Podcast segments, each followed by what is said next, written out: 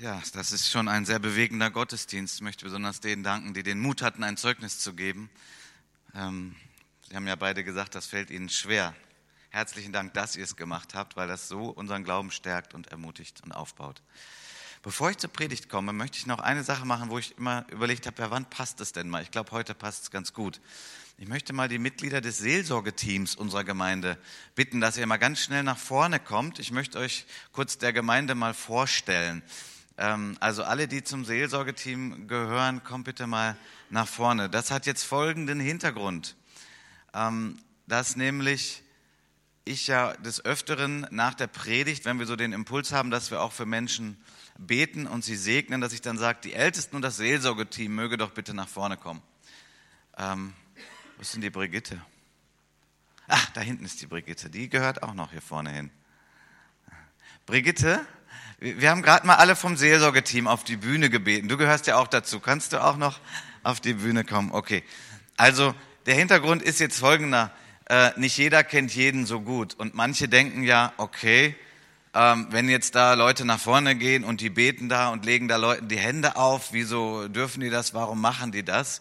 Nun, mir ist das wichtig, dass in unserer Gemeinde auch sowas geschützt und wirklich äh, gut abläuft damit jeder, der nach vorne kommt und sagt, ich lasse da für mich beten, wissen kann, okay, da kommt jetzt nicht irgendwer, der gerade mal Lust hat, Hände aufzulegen und man weiß gar nicht, ist der begabt, ist der da eingesetzt von Gott.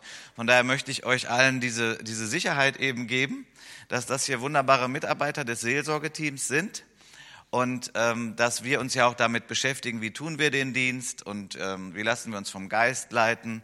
Und das sind Menschen, denen könnt ihr euch dann völlig anvertrauen, ja, wenn die zu euch kommen und für euch beten. Ähm, ich habe die im Blick, wir treffen uns von Zeit zu Zeit und äh, da könnt ihr euch dann ganz sicher fühlen, okay? Und noch kleinen Zusatz, wer mitarbeiten möchte im Seelsorgeteam, kann mich gerne ansprechen. Äh, wir können da immer Verstärkung brauchen und jeder soll ja in der Gabe hier mit der Gabe dienen in der Gemeinde, die er von Gott hat. Wenn du dir unsicher bist, können wir uns auch mal darüber unterhalten, äh, ob du diese Gabe hast, dann ähm, können wir der Sache schon auf die Spur kommen. Okay, vielen Dank und vielleicht habt ihr nachher auch einen Einsatz.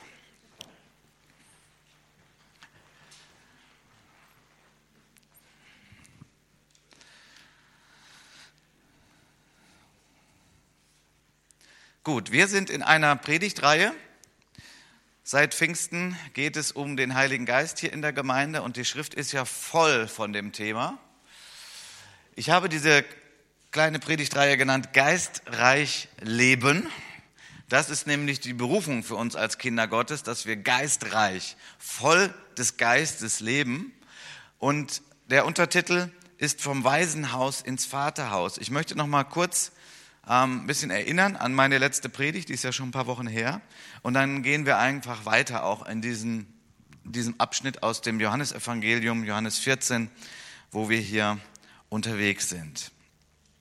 Es ist ja so, dass Jesus gesagt hat, und wir lesen das mal direkt.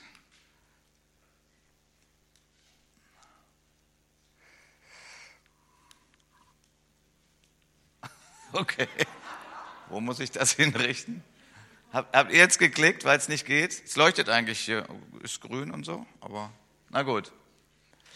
Also in Johannes 14, Vers 18 sagt Jesus, ich lasse euch nicht als Weisen zurück, ich komme zu euch. Und kurz vorher hat er gesagt, dass er den Vater bitten wird, wenn er auferstanden ist und wenn er in den Himmel gefahren ist. Er wird den Vater bitten, dass der Vater den Beistand sendet. Und äh, diese Situation war für die Jünger, die das damals live erlebt haben, eine unglaublich schwere, emotional schwere Situation. Sie waren mit Jesus drei Jahre unterwegs gewesen. Sie waren begeistert von Jesus. Sie haben Zeichen und Wunder gesehen. Sie hatten mancherlei Erwartungen, dass zum Beispiel Jesus ja der Retter ist, der auch das Volk Gottes befreien wird von der Besatzungsmacht der Römer. Da war so vieles mit drin. Und dann hat Jesus angefangen davon zu sprechen, dass er sterben wird. Und die konnten das erst gar nicht wechseln, die konnten das gar nicht verstehen. Was, was soll das jetzt? Das, das passt irgendwie nicht. Und dann sagt er dann bei dem letzten Abendmahl genau diese Worte und er sagt, ich werde euch verlassen. So, was passiert hier gerade bei den Jüngern? Sie haben ein Verlassenheitsgefühl, sie haben ein Gefühl, was Weisen kennen. Menschen, die weder Vater noch Mutter haben. Das stellt sich gerade massiv bei ihnen ein. Und Jesus sagt, hallo, nein, ähm, es mag sich jetzt schlimm anfühlen. Und in der Tat, ich werde nicht mehr leibhaftig unter euch sein, aber ich komme. Und das ist natürlich für den menschlichen Verstand extrem, wie ich komme. Da geht ein Mensch weg und auch noch durch einen sehr grausamen Tod. Er wird dann beerdigt werden und wie äh, auferstehen. Also das war nicht einfach für die Jünger. Und Jesus sagt, das ist aber der Plan Gottes und es ist sehr, sehr gut, dass das so abläuft. Ich werde sterben, ich werde auferstehen und ich werde dann den Heiligen Geist senden, den Beistand. Mein Vater wird ihn senden und ihr könnt ihn empfangen und wenn ihr den Heiligen Geist empfangt, dann ist, dann bin ich das und dann bin ich in euch.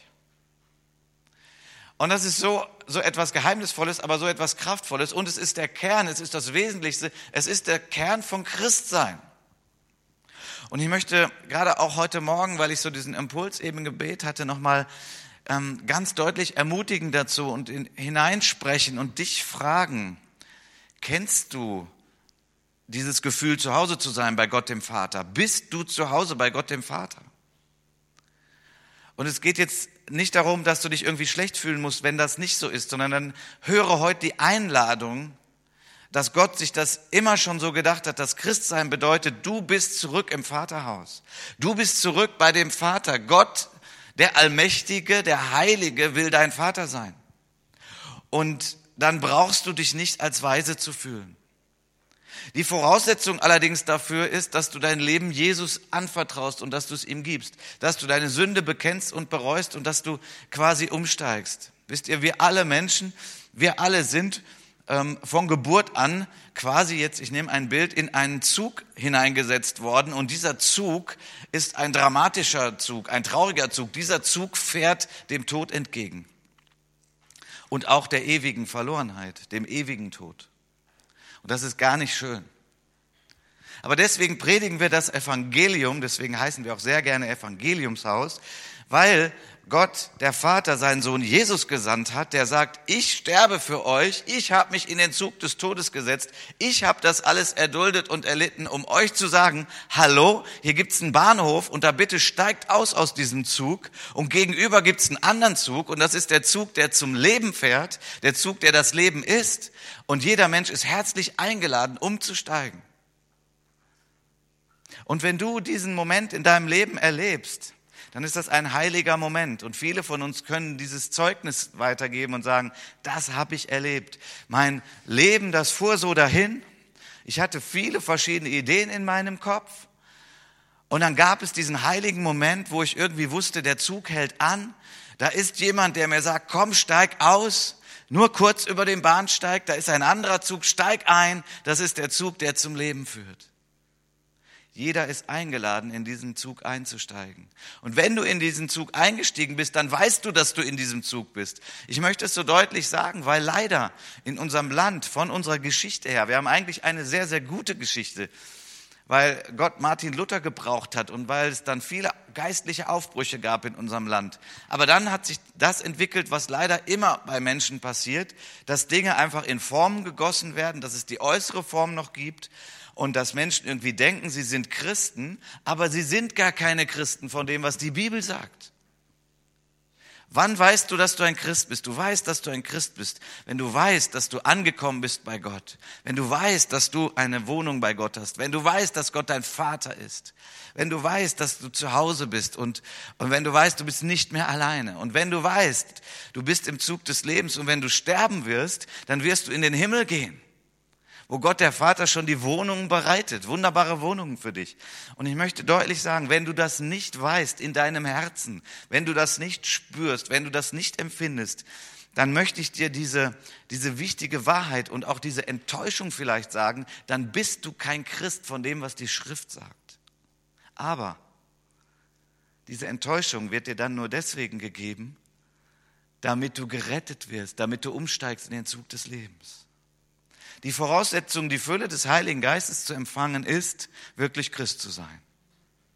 Du kannst nicht die Fülle des Heiligen Geistes empfangen, wenn du nicht zuvor dein Leben komplett in Gottes Hand gelegt hast, deine Sünden bekannt hast, Jesus Christus als deinen Herrn und Retter angenommen hast. Nur dann bist du überhaupt in der Lage, dann bist du quasi ja auch gereinigt. Du bist dann ein Heiliger, du hast den Status, heilig zu sein, weil Gott es dir zuspricht durch das Blut von Jesus. Und dann kannst du die Fülle des Heiligen Geistes erleben. Und wenn die Fülle des Heiligen Geistes kommt, dann passieren wunderbare Dinge. Dann hast du dieses Zuhausegefühl, du bist angenommen, du bist nicht mehr weise, du bist ein Kind Gottes. Und dieses Empfinden, diese Realität ist das Größte, was es auf dieser Erde gibt. Stimmt das? Da gibt es doch viele, die das hier bezeugen können. Das kann mal angefochten werden, das kann sich mal ein bisschen anders anfühlen. Da gibt es auch Angriffe der Finsternis, die dich verunsichern wollen. Ja, das gibt's alles. Es gibt auch mal laue Zeiten, sollte nicht so sein, aber wo das ein bisschen dünner ist in unserem Leben. Aber es gibt dieses innere Zeugnis, diese innere Gewissheit, ich bin ein Kind Gottes, ich bin gerettet. Wenn ich sterbe, ob das heute ist, plötzlich durch einen Unfall oder wenn ich so alt bin, ähm, dass die Zeit gekommen ist, oder wenn Jesus wiederkommt, niemand weiß, wann er wiederkommt, aber er wird wiederkommen. Und du wirst diese Momente nicht fürchten. Vielleicht hast du Angst vorm Sterben, weil es vielleicht mit Schmerzen verbunden ist. Du hast ähm, in dem Sinne Angst vor Sterben, weil, weil es Abschied bedeutet von lieben Menschen. Aber du hast keine Todesangst mehr, wenn du Jesus Christus in deinem Herzen hast. Du hast keine Todesangst mehr, weil du weißt, wohin du gehst weil du weißt, dass die Verbindung mit Jesus, die du hier auf Erden hast, ja weitergeht. Die reißt ja nicht ab. Das Wichtigste deines Lebens bleibt. So von daher möchte ich jeden ermutigen und auch die, die vielleicht sagen, ja eigentlich, wenn ich ganz, ganz ehrlich zu mir bin, bin ich nicht im Zug des Lebens. Ich habe dieses Vertrautheitsgefühl mit Gott nicht. Ich habe das nur im Kopf, aber ich habe das nicht empfunden. Und ich kenne das nicht. Und wenn ich bete, dann habe ich nicht das Empfinden, dass Gott mich hört, wirklich hört und darauf reagiert. So, das ist mir so auf dem Herzen. Das ist mir gerade während der Lobpreiszeit nochmal so wichtig geworden. Das habe ich gar nicht in meinem Manuskript. Aber ich möchte nicht, dass einer, auch nur eine Person heute nach Hause geht in dieser Unsicherheit, bin ich gerettet oder nicht? Bin ich ein Kind Gottes oder nicht? Wir können heute für dich beten und wir können dich segnen und du kannst heute deinen Durchbruch erleben. Das nennt die Bibel Wiedergeburt. Die Geburt von oben. Geboren aus dem Geist Gottes. Das ist schon wieder so was Geheimnisvolles. Aber das ist das, was Gott uns schenkt. Das ist seine Antwort auf unsere Sünde. Er sagt, komm, neuer Anfang. Aber es geht auch nicht mit weniger als dieser Neugeburt.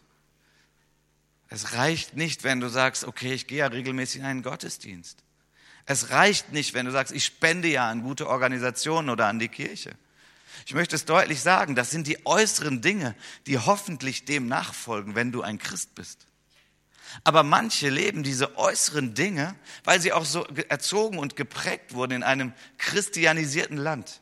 Christianisiert und pastorisiert und was wir alles sind.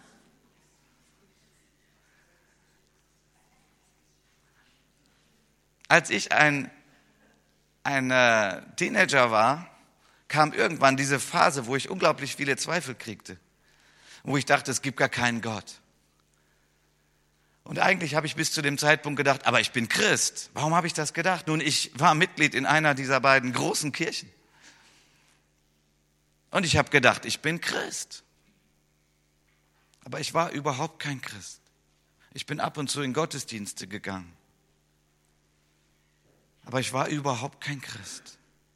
Es war nur äußere Form, bis Gott kam und mir genau das deutlich gemacht hat. Hallo, du sitzt im falschen Zug. Du bist absolut in der falschen Richtung unterwegs. Und es war dieser heilige Moment, wo ich gesagt habe, Gott, wenn es dich wirklich gibt, offenbare dich mir, zeig dich mir. Und er hat es getan.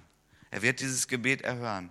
Und wenn du auch an diesem Punkt bist, dann, dann lade ich dich jetzt schon ein, auch wenn wir nach der Predigt nochmal ein Lied singen, dass du nach vorne kommen kannst und dass du das mit Gott klar machen kannst. Gott ist so wunderbar. Jesus ist so stark. Er ist gekommen, damit wir das Leben haben. Schon hier auf Erden.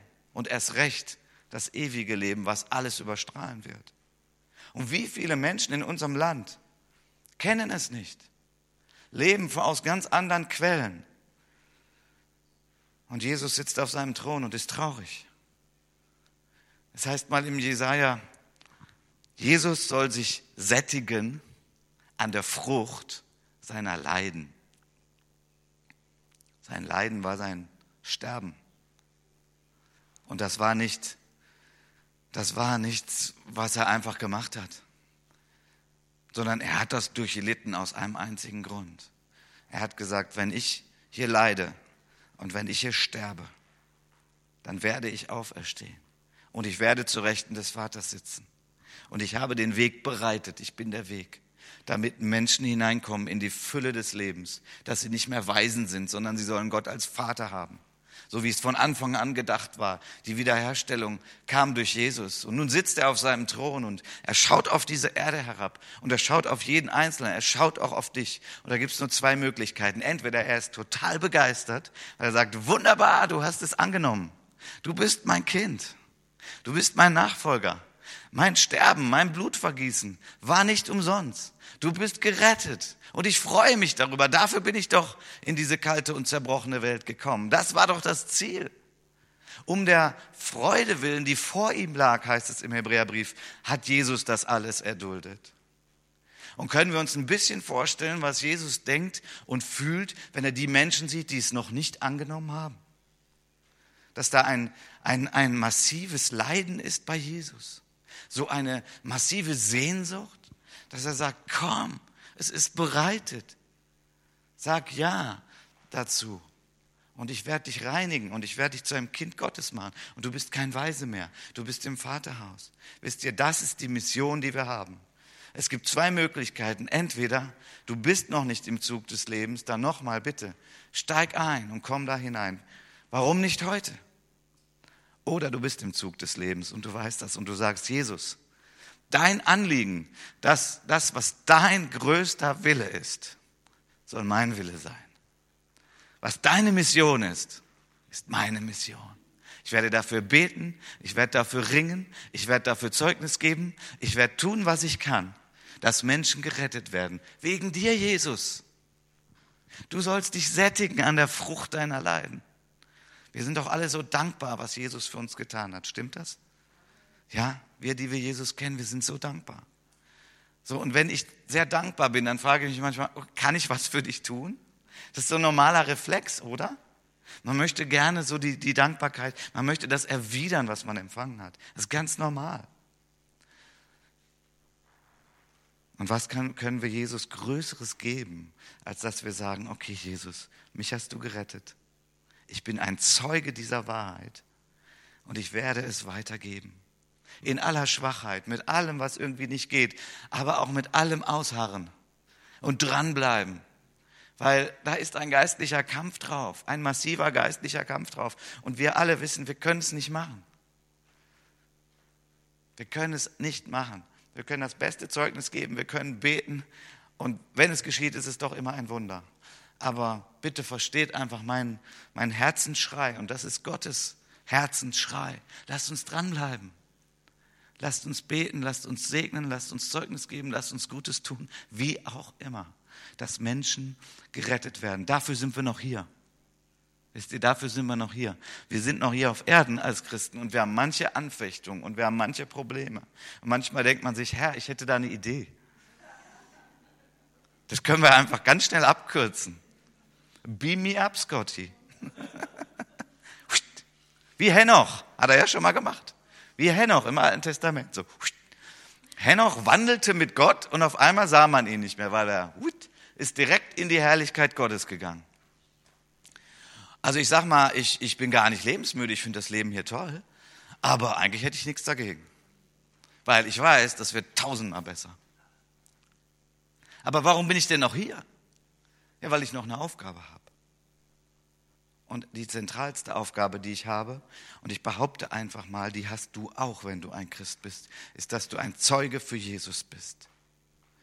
Die Baptisten, als die gegründet wurden, die ersten Väter der Baptisten, die hatten einen herrlichen Spruch und er stand auch, habe ich gelesen, in vielen Baptistenhäusern äh, stand das direkt über dem Ausgang. Jeder Baptist ein Missionar. Und das war, wenn du Gottesdienst hattest und wenn du dann rausgingst, jedes Mal, wenn du rausgingst, hing über der Tür, dass du es nochmal gelesen hast, jeder Baptist ein Missionar. Und da hast du wieder deinen Auftrag gehört. Nun, da das Ganze so umkämpft ist und wir es nicht einfach machen können, brauchen wir die Fülle des Heiligen Geistes. Das ist die Ausrüstung dazu. Wenn du nicht getauft bist im Heiligen Geist oder nenn es deine Erfüllung mit dem Heiligen Geist, das, was die erste Erfüllung mit dem Heiligen Geist ist, nennen wir Pfingstler Taufe im Heiligen Geist. Und ähm, sagt übrigens auch die Schrift benutzt das Wort. Aber manche Christen hängen sich dann auf an diesem Begriff und dann sage ich, okay, dann nenn es doch deine erste Erfüllung mit dem Heiligen Geist, dass du getränkt bist im Heiligen Geist. Und das ist die Voraussetzung, dass du diese Leidenschaft von Gott bekommst. Wirklich ein Menschenfischer zu sein, wirklich zu sagen, das ist mein größtes. Ich spüre und weiß jetzt, es ist das Größte, was Jesus bewegt und ich möchte auch damit unterwegs sein. Und wenn du nicht erfüllt bist mit dem Heiligen Geist, dann ist das ein Krampf. Dann bist du wie unter Gesetz dann wirst du äh, sagen, und vielleicht sind heute auch einige hier unter uns, die werden sagen, ja, ja, der hat schon recht da vorne, der Prediger, das stimmt, da gibt's Bibelstellen und das ist schon logisch, aber ich, ich habe kein Brennen, ich habe keine Leidenschaft dafür. So, was machst du? Du versuchst es aus eigener Kraft, du versuchst es, weil du es richtig machen willst, aber es brennt nicht in dir. Dafür hat Gott uns den Heiligen Geist gegeben. Wartet in Jerusalem, sagte Jesus, bis die Kraft, bis der Heilige Geist euch erfüllt. Er hatte ihnen den Auftrag gegeben, andere zu Jüngern zu machen, das Evangelium zu predigen. Und alles war bereitet. Und dann sagt er, warten. Wie, warum jetzt noch warten? Es ist doch alles klar. Jesus ist gestorben, er ist auferstanden, das Evangelium ist bereit, verkündigt zu werden. Warten. Hä? Die wichtigste Sache der Welt und jetzt warten? Ja, weil ihr habt noch nicht die Fülle des Heiligen Geistes. Ihr seid noch nicht getränkt im Heiligen Geist. Ihr habt von daher noch nicht die Dynamik. Ihr habt von daher noch nicht den Mut das Evangelium zu predigen. Ihr seid noch nicht bereit, wirklich alles dafür zu geben. Krampft euch nicht ab, sondern wartet. Und dann haben sie gewartet und dann kam der Heilige Geist und der Heilige Geist hat sie erfüllt und dann ist ein Petrus, der noch wenige Tage vorher Angst hatte, gegenüber einer Magd, also einer Einzelperson gegenüber zu sagen, ich gehöre zu Jesus, dieser Petrus, erfüllt vom Heiligen Geist, steht vor Tausenden von Menschen und sagt ihnen, der, den ihr getötet habt. Das nenne ich mal Mut. Woher kam der nach so wenigen Tagen? Durch den Heiligen Geist. Wir brauchen die Fülle des Heiligen Geistes. Wir als Evangeliumshäusler brauchen die Fülle des Heiligen Geistes, sonst können wir unseren Auftrag nicht fröhlich leben.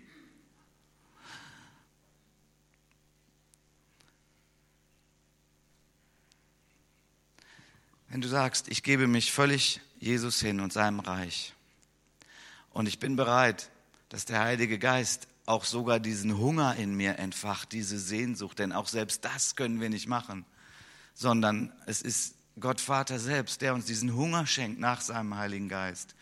Dann hast du genau die Voraussetzung, dass du den Heiligen Geist empfängst.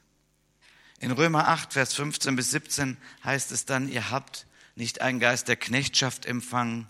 Ihr müsst euch nicht wieder fürchten. Das heißt, ihr müsst euch nicht, ihr müsst euch nicht ängstigen vor Gott. Ja, wir haben Gottes Furcht.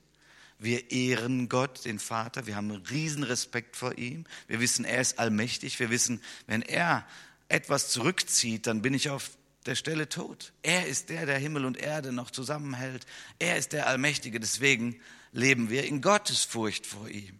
Aber Gottesfurcht ist etwas völlig anderes als Angst vor Gott. Angst vor Gott bedeutet, ich bin unsicher. Wie ist Gott? Ich bin unsicher, ob er mich annimmt. Ich bin unsicher, ob er mir meine Schuld vergeben hat. Ich bin unsicher, ob ich am Ende des Lebens im, im Himmel landen werde. Diese Unsicherheit, das ängstigt uns, weil Gott allmächtig ist. Aber Gott möchte nicht, dass wir in dieser Angst leben. Er nimmt uns diese Angst, wenn wir ihn erkennen, dass er der Heilige ist, aber gleichzeitig unser Vater der perfekte Vater, zu dem wir kommen können, sogar wenn wir gesündigt haben. Sogar wenn wir gesündigt haben. Wir als Christen denken ja oft, okay, ich war ein Sünder, jetzt sündige ich nicht mehr. Stimmt leider nicht. Da fehlt dann nur die Selbsterkenntnis. Um es mal deutlich zu sagen. Und dann wissen wir, okay, oh, ich habe gesündigt. Ich habe zu viel Fernsehen geguckt. Wunderbares Zeugnis heute. Fernsehen gucken ist keine Sünde, aber wenn du daran gebunden bist, wenn das deine ganze Zeit raubt, ja, dann ist es Sünde. Und was machst du dann? Ich bin ein Sünder. Oh, jetzt kann ich nicht mehr in Gottes Gegenwart erscheinen. Ja, das denkst du, wenn nicht der Heilige Geist in dir ist. Wenn der Heilige Geist in dir ist, sagst du, oh Papa, es tut mir echt leid. Wie ein Kind, das irgendwie draußen war, sich völlig verdreckt hat, unfreundlich war zum Nachbarn, denkt, oh, jetzt muss ich zum Vater. Ja, es fühlt sich nicht gut an, aber wenn das ein guter Vater ist, dann weiß das Kind, okay, ich kann da hingehen, ich werde mich entschuldigen und dann wird mein Vater mir helfen. Er wird nochmal zusammen mit mir zum Nachbarn gehen. Ich werde mich entschuldigen, fällt ganz schwer, aber werde ich machen. Und er wird mich sauber machen und das ist ein guter Vater. Kennst du Gott so? Ist das Gott der Vater für dich? Dass du weißt, wenn du hingefallen bist, er wird dich aufrichten und er wird nicht sagen, was bist du denn für einer? Dich kann ich nicht gebrauchen, ich hole mir einen anderen. Dieses Denken ist das Denken von Knechten. Knechte sind in einem Haus, weil sie da arbeiten. Und Knechte leben in einer beständigen Ungewissheit, ob sie da noch bleiben dürfen. Vielleicht sind sie irgendwann zu alt und dann arbeiten die nicht mehr so gut. Naja, raus. Ich hole mir einen anderen. Ich kann den anderen auch bezahlen. Das ist etwas, wie wir heute auch viel leben in der Arbeitswelt. Ja, der bringt die Leistung nicht mehr, den werden wir mal rausmobben. Dann holen wir uns einen Jüngeren. Das ist leider Realität. Aber hallo, das Evangelium sagt, du hast einen Vater im Himmel. Und das heißt, du bist ein Kind. Und ein Kind heißt, er kümmert sich um dich. Er ist begeistert, wenn du es richtig machst. Und wenn du es falsch machst, sagt er, okay, komm, wir reden mal drüber. Wir klären das mal, ich helfe dir. Und dann korrigieren wir das. Aber er wird niemals sagen, du gehörst nicht mehr zu mir, raus aus meinem Haus. Nein. Raus aus dem Haus des Vaters geht's nur, wenn du selbst das willst. Aber er wird dich niemals rausschmeißen. Da ist diese Geborgenheit und diese Sicherheit. Woher weiß ich das? Ich weiß es im Herzen nur, wenn der Heilige Geist es mir sagt und wenn der Heilige Geist mir das vermittelt. Deswegen brauchen wir die Fülle des Heiligen Geistes.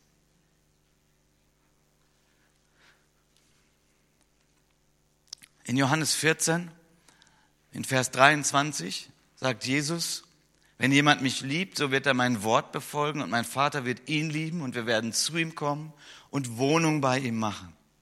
Schon hier auf Erden, wir werden Wohnung bei ihm machen. Wir kommen und wir ziehen ein. Gott ist in dir eingezogen. Wow, das kriegt mein Kopf nicht hin. Das kriegt mein Kopf leider gar nicht hin. Aber mein Herz sagt, Amen, das ist die Wahrheit. Gott wohnt hier. Er ist da. Ob ich liege oder aufstehe, ob ich rausgehe oder nach Hause komme, ob ich, egal was ich mache. Unter der Dusche, sogar auf der Toilette. Gott ist immer da. Warum? Weil er Wohnung in mir gemacht hat. Warum? Weil ich Jesus liebe. Und die Reihenfolge ist so wichtig. Ich liebe Jesus, weil er hat mich zuerst geliebt. Er hat mir klar gemacht, er ist mein Retter. Hab ich gesagt, Jesus, ich liebe dich. Ich folge dir nach und ich werde deine Worte befolgen.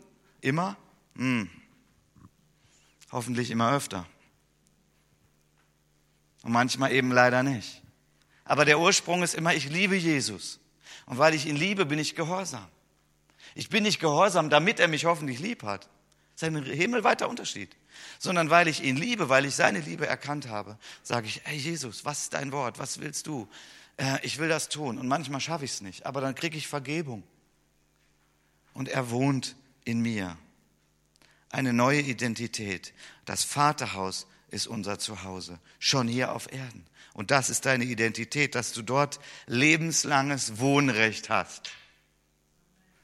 Wie wunderbar. Wenn schon ein, ein Mensch wie David, König David aus dem Alten Testament, wenn schon ein Mensch wie David einem anderen Menschen, der nicht von seinem Geschlecht ist, der nicht von seinem Blut ist, der nicht durch ihn auf die Welt kam, einem anderen Menschen sagt, komm ins Haus des Königs und du darfst an meinem Tisch sitzen, wie meine Söhne, und du darfst hier mitessen, wie meine Söhne, dein Leben lang.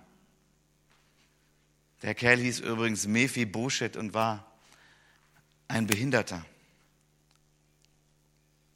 Wenn schon König David, wie viel mehr unser Gott, unser Vater, der sagt, komm an meinen Tisch und du darfst immer hier essen. Du darfst hier, was mein ist, ist dein. Wow, unglaublich, oder? Was mein ist, ist dein. Er sagt es zum verlorenen Sohn und er sagt es zu jedem, der sich darauf einlässt und sagt, ja, das will ich. Du bist mein Vater, du bist mein Gott. Ich will deinen Willen tun und ich danke dir für die Gnade, wenn ich es nicht schaffe, dass du mir immer wieder vergibst. Ich möchte diesen Vergleich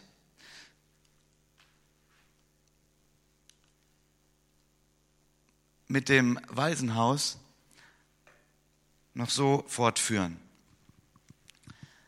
Im Waisenhaus, da gibt es Pädagogen. Ja, da gibt es Lehrer, Lehrerinnen. Und ich möchte ganz deutlich sagen, Waisenhäuser sind extrem wichtig, sind ganz toll und Menschen, die da arbeiten, ich ziehe den Hut davor. Ganz viel Respekt. Aber was die Pädagogen im Waisenhaus nicht leisten können, ist, dass sie sagen können, ich bin dein Papa. Dein Leben lang wirst du bei mir wohnen. Ich werde mich immer um dich kümmern. Das können sie einfach nicht. Nicht, weil sie es nicht wollen, sie können es einfach nicht.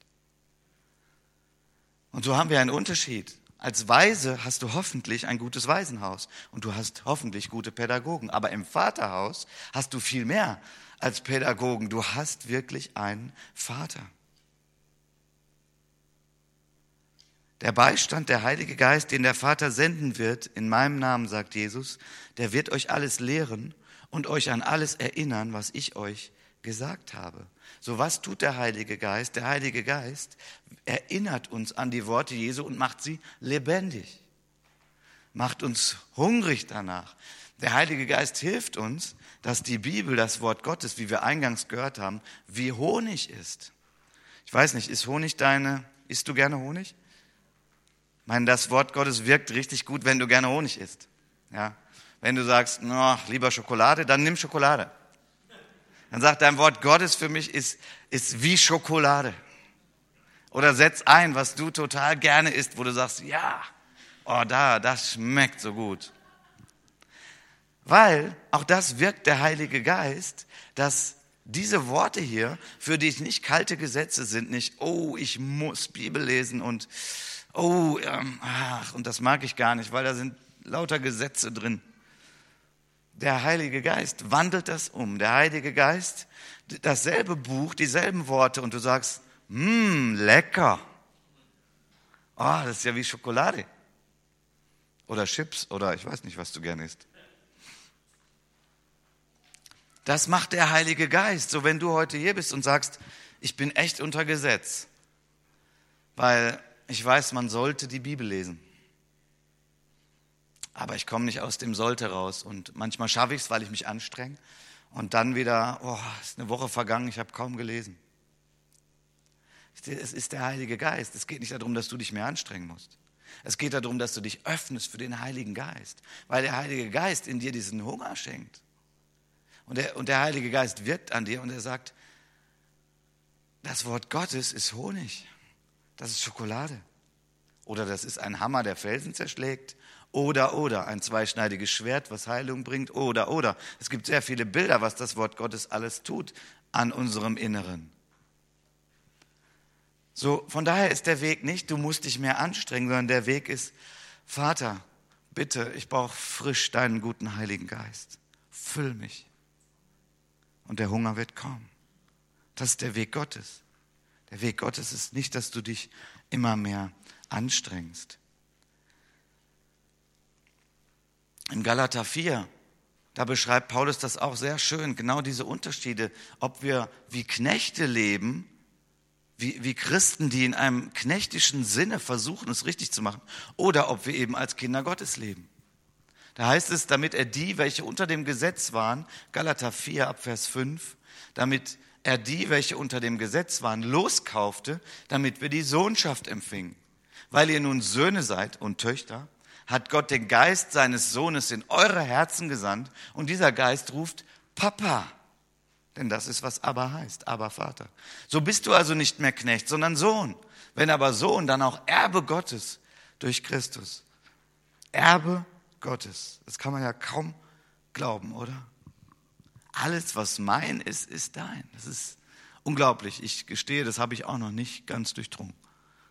Da stehe ich staunend davor und oh, es ist unfassbar. Aber was ich verstanden habe und was ich erlebe, ist, ich bin ein Sohn Gottes. Ich bin zu Hause. Der Geist Gottes wirkt es in mir. Und das befreit von dem Gesetz. Warum befreit es vom Gesetz?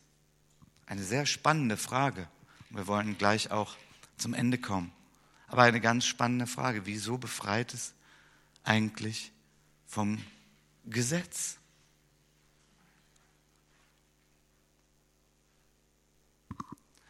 Das Gesetz besteht aus ich muss. Das Gesetz, denken wir mal an die zehn Gebote, das waren Steintafeln, die dem Volk entgegengehalten wurden. Und da heißt es immer, du sollst und du darfst nicht und du musst. Und das ist in gewissem Sinne so wie eine Notordnung, so möchte ich das mal nennen. Gott wollte damit das Böse eindämmen und er tut es bis heute. Es gibt eine Menge Menschen, die sind keine wiedergeborenen, lebendigen Christen, aber sie sind doch geprägt von den zehn Geboten und das ist auch gut so, dass man andere nicht gleich umbringt und die Ehe bricht und nur noch rumlügt. Da sind die zehn Gebote schon sehr wirksam. Aber diese Notordnung ist eigentlich ist nicht das Eigentliche. Das Eigentliche ist, dass Gott sagt, wenn du mich kennst, und wenn du offen bist für den Heiligen Geist, dann kommt mein Geist. Und dann willst du das von Herzen tun. Dann willst du das von Herzen tun. Dann wandelst du im Geist und du willst das vollbringen. Galater 5 ab Vers 16. Wandelt im Geist, so werdet ihr die Lust des Fleisches nicht vollbringen. Wenn ihr vom Geist geleitet werdet, seid ihr nicht mehr unter diesem Gesetz.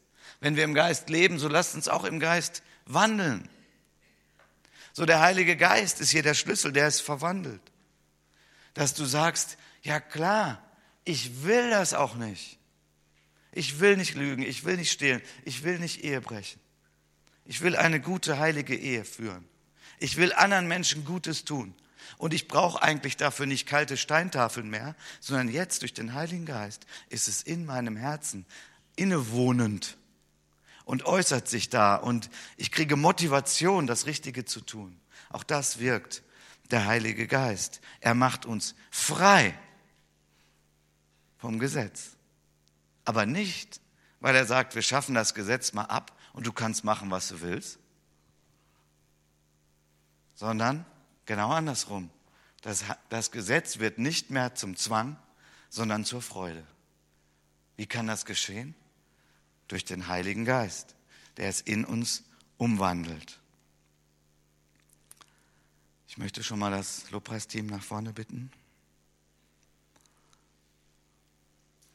Möchte euch bitten, aufzustehen. Wir wollen nun Gott nochmal ehren mit einem Lied. Und dann möchte ich einfach auch hineinfragen. Wenn du einen Mangel verspürst, dadurch, dass du zum Beispiel nicht sicher bist, ob du im Zug des Lebens bist, dann lade ich dich ein, jetzt gleich nach vorne zu kommen und die Sache klar zu machen. Wenn du denkst, ich lebe eigentlich mehr unter Gesetz, Christsein bedeutet für mich, ich versuche das und ich muss das erfüllen und ich strenge mich an, dann lade ich dich ein, komm nach vorne. Wir beten, dass der Heilige Geist dich erfüllt und dass er die Freude in dir freisetzt und dass er dich motiviert, ja sogar, dass du eine Lust bekommst, Bibel zu lesen. Wenn du sagst, ja, ich weiß, ich sollte eigentlich ein Zeuge für Jesus sein. Und das ist wirklich der, das, was Jesus sich mehr als alles andere wünscht, dass wir Jesus weitergeben. Aber ich kann das nicht, ich schaffe das nicht. Und wenn ich ehrlich bin, bin ich auch nicht motiviert dann lade ich dich ein, komm nach vorne, während wir jetzt gleich singen.